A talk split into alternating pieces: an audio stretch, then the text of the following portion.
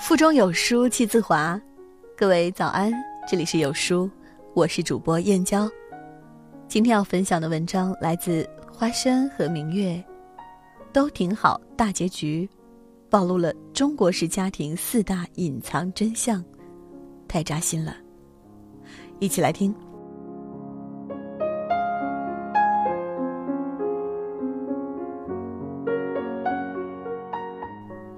型中国式家庭伦理电视剧都挺好，终于在昨天迎来了大结局。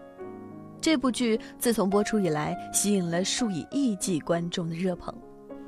摒弃了流量明星的面瘫式演技和脱离现实智障情节，这部优秀家庭伦理大戏真正刷新了人们对电视剧的刻板印象。都挺好，之所以热度这么高。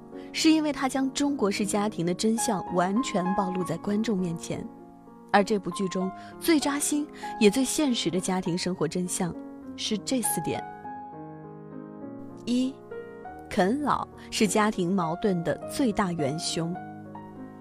在这部剧里，最让人讨厌、让人愤怒的角色，非二哥苏明成莫属。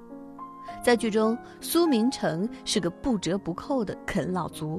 他学习差，乱花钱，工作了挣一个花俩，只会恬不知耻地伸手向父母要钱。到结婚时，自己一分钱积蓄没有，婚后更是入不敷出，全靠父母三千五千的接济。为接济他，父亲多年没买过新衣服，自己也根本不在意。如果说独生子女家庭里接济孩子是父母甘愿，而在子女不止一个的家庭里，啃老啃的不只是父母的血，更是自己兄弟姐妹的血。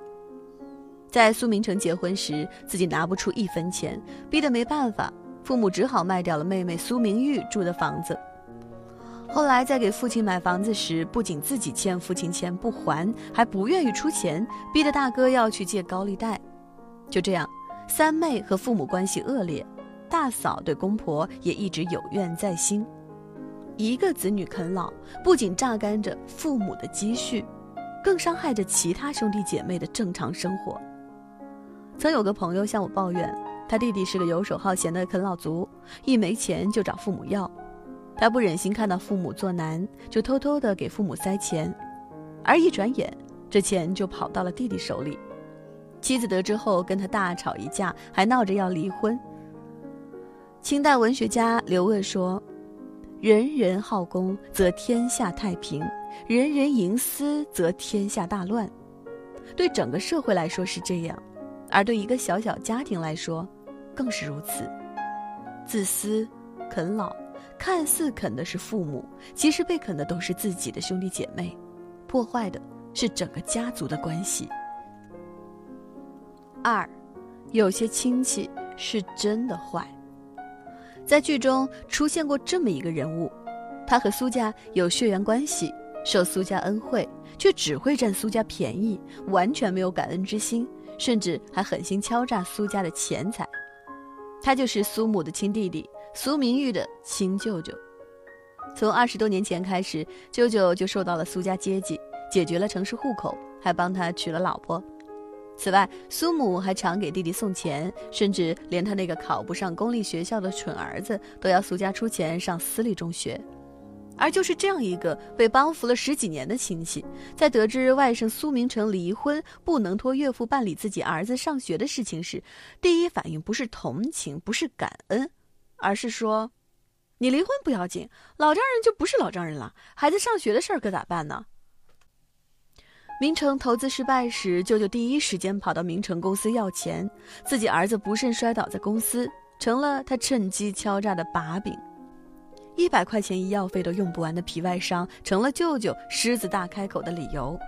他先让儿子假装脑震荡，张口向自己的亲外甥索要十万元赔偿。一百块，十万元，这中间一千倍的差距，直接检验出了这个亲舅舅的坏。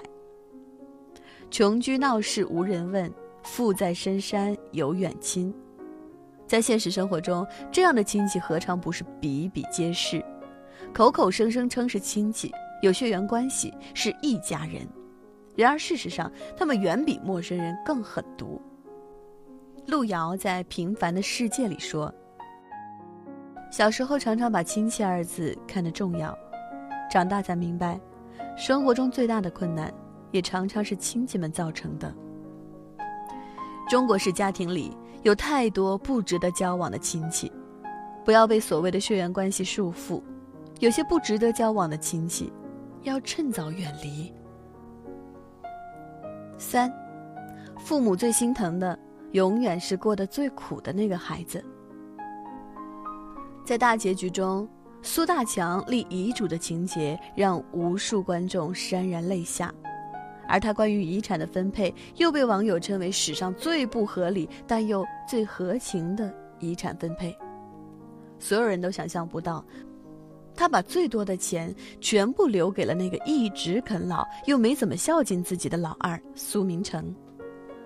在苏母没去世时，苏明成就很少孝敬父母。母亲去世后，苏大强住在了苏明成家，在这里却是苏大强生活最不开心的一段时间。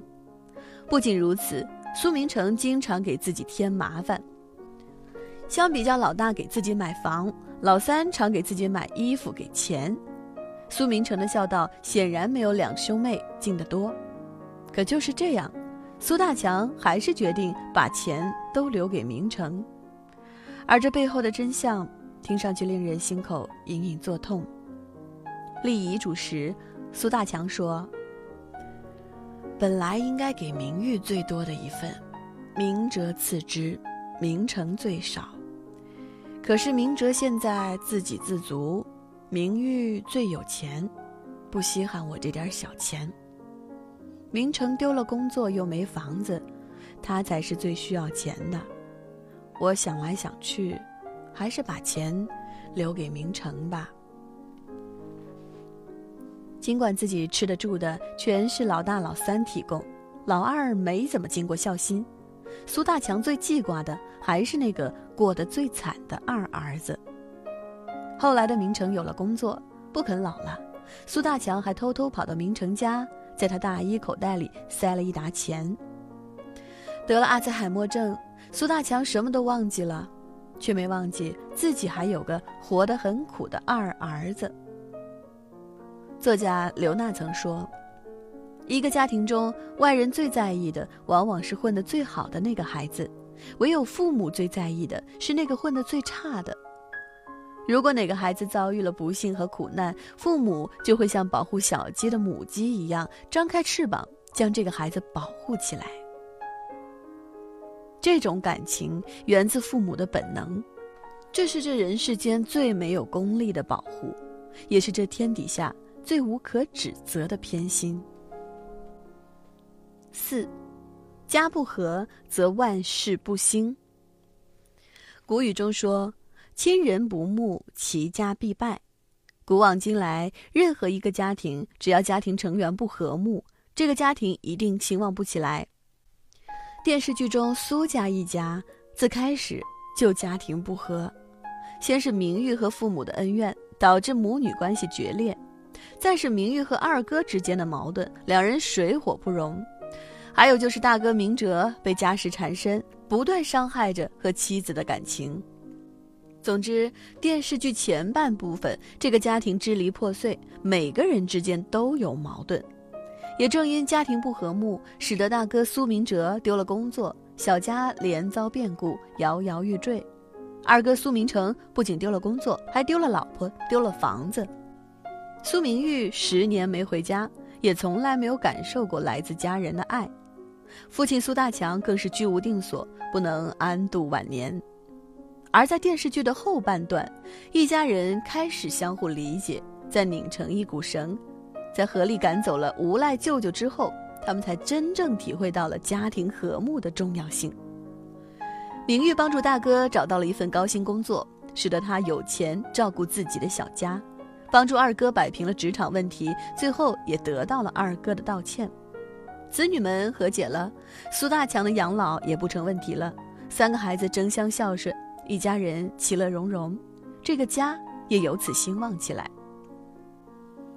千百年来，任何一个想要做出事业的人，都先需要有一个安稳的后盾，而这个后盾就是和睦的家庭。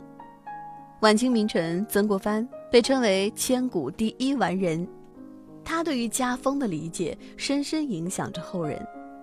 有关家庭和睦，他说：“一家之中，兄有言，弟无不从；弟有请，兄无不应。和气铮铮而家不兴者，谓之有也；反事而不败者，亦谓之有也。”在曾国藩的教诲下，家人毕恭毕敬，曾家代代兴旺。福地福人居，福人居福地。家庭和睦就是最大的风水，家庭和谐，家人才能繁荣生息，家族才能兴旺发达。《菜根谭》中说：“家人有过，不宜报扬，不宜轻弃。此事难言，借他事而引讽之。今日不误，似来日而正景之，如春风之解冻。”和气之消冰，才是家庭的典范。任何一个小家庭都是一个大社会，在家庭生活中的每一个你，必须拥有一个明理的头脑、宽厚的品行、高级的情商，才能和谐妥帖、运筹帷幄地处理家务事，和父母长辈建立一个和睦的尊亲关系，和兄弟姐妹保持一个融洽的互助关系。和爱人子女保有一个有爱的亲密关系，才能真正让一个家庭和谐美满，万事兴盛。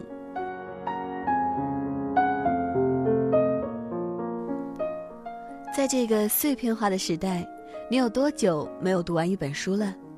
长按扫描文末二维码，在有书公众号菜单免费领取五十二本好书，每天有主播读给你听。我是主播燕娇，在美丽的金华为你送去问候。好了，这就是今天和您分享的文章。走之前记得在文章末尾给有书君点个再看哦。明天同一时间不见不散。